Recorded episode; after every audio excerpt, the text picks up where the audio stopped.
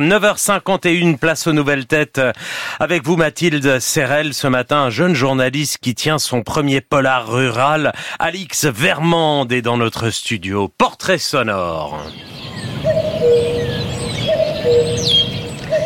Il a grandi dans un petit hameau entouré de champs à Saint-Paul-des-Landes, commune de 1500 habitants située près d'Aurillac, dans le Cantal.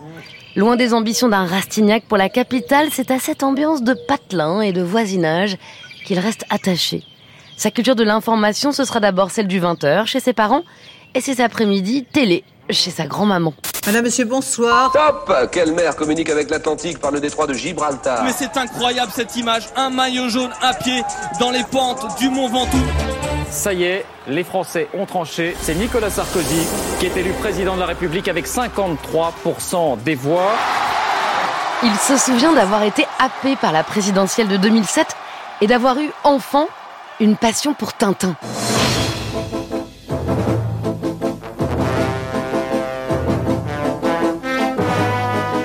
Sa vocation de reporter se confirme à l'adolescence. Il intègre ensuite une école, École supérieure de journalisme de Montpellier, et enchaîne les stages dans la presse quotidienne régionale. Devenu correspondant de l'AFP dans la Creuse, il s'intéresse à l'affaire de la forêt Belleville, un hameau situé à quelques kilomètres de Vidaya. Cet habitant de Vidaya, dans la Creuse, a vu son voisin s'enfuir jeudi après avoir percuté deux gendarmes. Le fugitif est décrit comme une personne peu fréquentable par les riverains. C'est un mec euh, fou, dangereux. En août 2022, tous les projecteurs sont braqués sur ce petit village de la Creuse où un escroc anglais, prétendu éleveur de chiens, a été démasqué par les habitants. Mum, if you are watching this, We still love you and we want you back in our lives. Who is this guy? What does he want?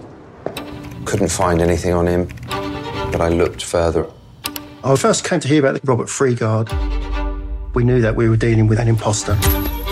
Cet homme, c'est Robert Andy Freegard, alias le marionnettiste à qui Netflix a consacré une série. Toute l'affaire a été élucidée par les villageois. Reste à raconter comment. Après avoir gagné la confiance des apprentis enquêteurs, il a reconstitué tout le puzzle et publie La Creuse, nid d'espions aux Équateurs. Alice Vermande, bonjour. Bonjour.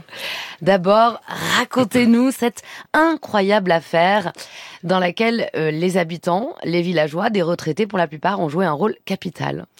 Euh, alors arrive en juin 2015 un couple d'anglais dans la Creuse, donc dans ce hameau de Vidaya. Très rapidement, les voisins ont des suspicions sur ce couple, car cette femme ne sort jamais de chez elle et lui est très souvent absent.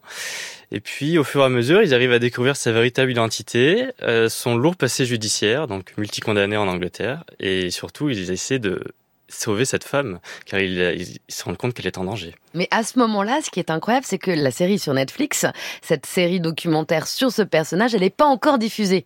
Donc au départ, ils ont des doutes, et puis on découvre que le voisin, c'est le type qui est dans la série Netflix. Exactement. Quand il visionne le documentaire, il se rend compte en, vraiment de l'effroi que, que, peut procurer cet homme, et surtout aussi, il découvre les visages de ses enfants qui cherchent leur maman depuis des années et leur maman est juste à côté de chez eux, à côté de, de, chez ses voisins et ils ont la clé, la dernière pièce du puzzle pour la sauver. Alors elle s'appelle Sandra Grifton, elle n'a toujours pas porté plainte et finalement vous allez quand même montrer que les villageois l'aident à sortir de cette emprise, même si elle n'a toujours pas porté plainte. En revanche lui, il est poursuivi pour avoir renversé deux gendarmes en prenant la fuite.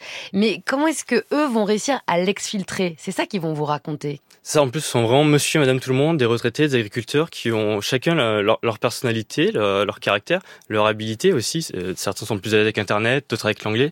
C'est comme un petit cluedo euh, ciel ouvert. Vous avez une éleveuse de moutons qui est adjointe au village, vous avez un papy geek, vous avez une, femme qui est fille de commissaire, qui est passionnée de faits divers et qui mène l'enquête sur son ordinateur dans son coin. Et tout ça entre groupes WhatsApp, où on se prévient, etc. On tente des, des opérations.